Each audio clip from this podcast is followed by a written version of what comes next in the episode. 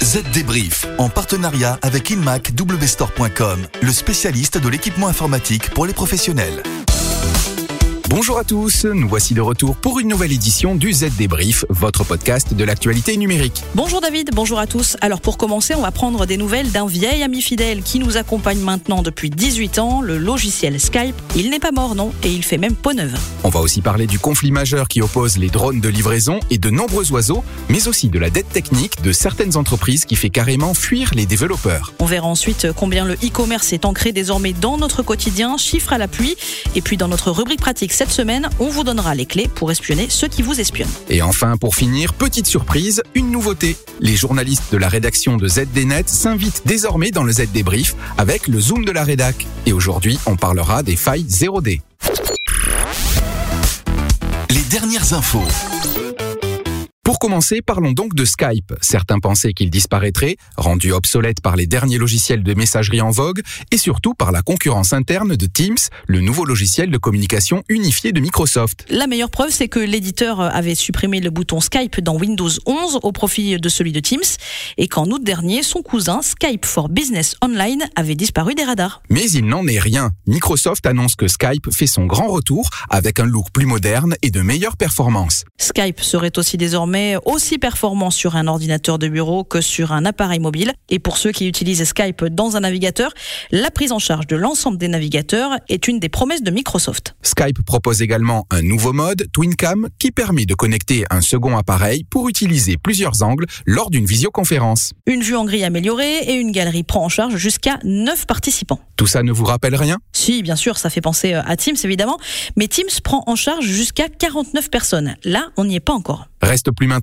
qu'à tester, puisque la nouvelle version de Skype contient de très nombreuses nouvelles fonctionnalités. Promis, on s'y met rapidement et on revient vers vous. Direction maintenant l'Australie. Imaginez un drone qui slalome dans le ciel de la ville de Logan, lesté d'un colis. C'est un drone de Wing, la filiale de Google, qui teste la livraison à domicile par ce moyen. Et soudain, un corbeau furieux tombe du ciel, s'attaque au drone et le taille en pièces. Eh bien, tout ceci est vrai. Le service vient donc d'être suspendu, tant les attaques de corbeaux, qui sont, comme chacun le sait, des animaux particulièrement territoriaux, sont importantes. Oui, il faut croire que ces oiseaux détestent autant les nouvelles technologies que les blondes d'Alfred Hitchcock.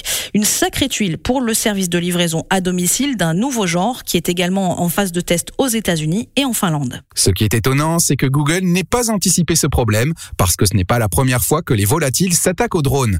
Il y a deux ans, ce sont des goélands qui s'en étaient pris aux drones des forces de l'ordre à Paris, le long de la Seine. Et parfois, cette aversion est utilisée par l'homme. L'armée française entraîne à ce titre des aigles à abattre des drones pour éviter les intrusions sur ses sites militaires.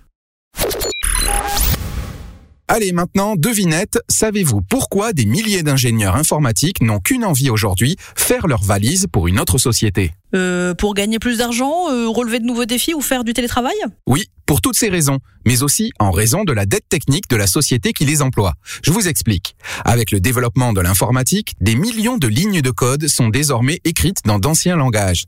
Et surtout, ces millions de lignes n'ont pas été documentées, ce qui rend leur maintenance très compliquée. Avis donc aux entreprises qui veulent garder ou attirer des talents ou à minima retenir leurs développeurs, faites en sorte que le code utilisé soit intéressant et sain. Surtout que le métier de développeur est clairement en tension. Si un développeur se sent mal à l'aise dans la société qu'il emploie, il aura mille opportunités de partir. Poly conçoit des produits audio et vidéo haut de gamme pour que vous puissiez réaliser de meilleures réunions n'importe où, n'importe quand, tout le temps. Nous n'avons pas pu construire un mur autour de vous pour éliminer les bruits de fond.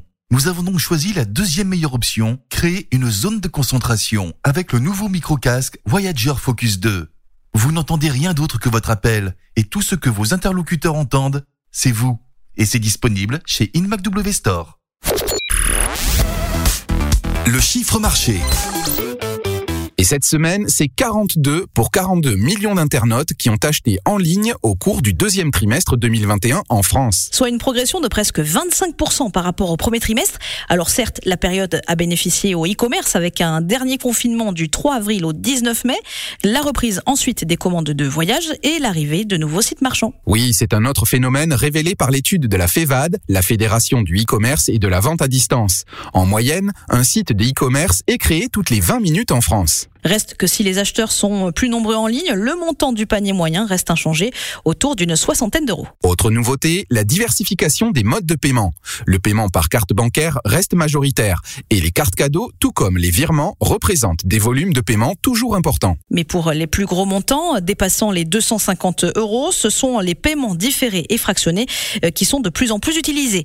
Et pour les petits paiements en dessous de 30 euros, les internautes préfèrent euh, PayPal, Google Pay ou encore Apple Pay. Le trio de tête des sites de e-commerce les plus plébiscités est composé d'Amazon, Le Bon Coin et Cdiscount. On peut aussi noter le succès de Vinted hein, en quatrième position du classement de médiamétrie, succès auquel j'avoue je participe un peu. Ça peut toujours être utile. La toile parfois prend des airs de guerre froide. Tu m'espionnes, je t'espionne, nous nous espionnons. Alors cette semaine, on vous dit tout pour que vous ayez l'avantage. Et l'arme ultime en ce moment s'appelle iOS 15. Cette nouvelle version d'Apple permet d'enregistrer les activités de vos applications afin de savoir quand elles ont accédé à vos données ou encore à votre micro ou à votre caméra. Mais attention, le suivi des applications n'est pas activé par défaut.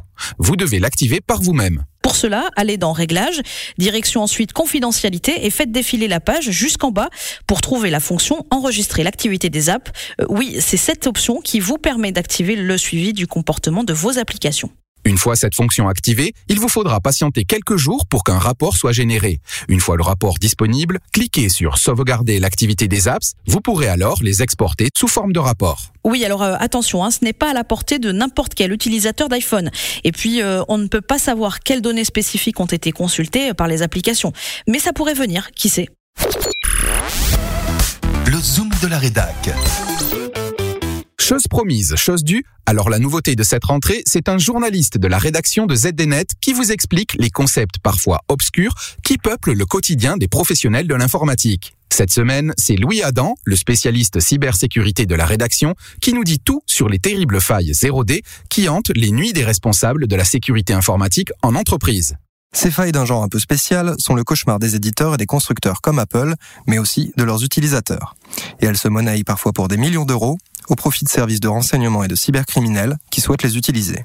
Mais pour comprendre ce qu'est une faille 0D, il faut déjà comprendre ce qu'est une faille tout court. Il s'agit d'un bug dans un programme informatique, une erreur qui va pousser l'ordinateur ou l'appareil à se comporter d'une façon inattendue. Ces failles peuvent être utilisées pour prendre le contrôle de l'appareil, voler des informations secrètes comme les mots de passe et autres choses du même genre. Quand ces failles sont découvertes, l'éditeur publie une mise à jour de son logiciel. Ces mises à jour visent à réparer l'erreur et à rendre la faille inutilisable.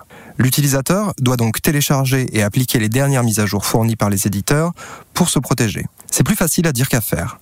Les attaquants profitent souvent de failles connues et corrigées, mais que les utilisateurs n'ont pas eu le temps de patcher. Mais alors, qu'est-ce qu'une faille 0D a de plus qu'une faille normale? Une faille 0D, c'est précisément une faille inconnue de l'éditeur du logiciel. Comme le créateur du programme n'est pas au courant de son existence, il n'existe aucune mise à jour pour corriger le problème. L'utilisateur final ne peut donc rien faire pour se protéger. Pour pirater votre téléphone ou votre ordinateur, les failles 0D sont donc la méthode rêvée. C'est la raison pour laquelle les informations sur ces failles sont vendues à des prix parfois délirants, comptez jusqu'à 2 millions de dollars pour une faille 0D sur un iPhone par exemple. Face à cela, les éditeurs eux-mêmes proposent de payer les chercheurs en sécurité qui leur signalent des vulnérabilités afin de pouvoir les corriger. Malheureusement, les montants offerts par ces programmes de récompense peinent bien souvent à s'aligner sur les prix pratiqués par les courtiers en faille 0D. Pour un chercheur ayant découvert une vulnérabilité de ce type, la tentation est donc grande d'aller la revendre à un courtier qui l'utilisera pour contourner les protections d'un système. Ce genre de prix réserve l'utilisation de ces failles à des organisations soutenues par des gouvernements, comme les services de renseignement ou de police. Ils s'en servent officiellement pour pirater les appareils des suspects dans le cadre de leurs enquêtes. Mais parfois, des cybercriminels peuvent également mettre la main dessus et en profiter pour faire beaucoup de dégâts. Des dégâts que l'on peut limiter en se tenant au courant des failles rendues publiques dans les articles de ZDNet. Merci Louis. Et voilà, le Z débrief de la semaine, c'est terminé. Avec Estelle, on vous donne rendez-vous dans 7 jours pour un nouvel épisode. Si d'ici là, vous voulez en savoir plus sur la transformation numérique, direction zdnet.fr. Et comme d'habitude, pour ne rater aucun épisode, abonnez-vous sur Spotify, Deezer ou Apple Podcast. À la semaine prochaine. Bye bye. Z Débrief, en partenariat avec InmacWstore.com, le spécialiste de l'équipement informatique pour les professionnels.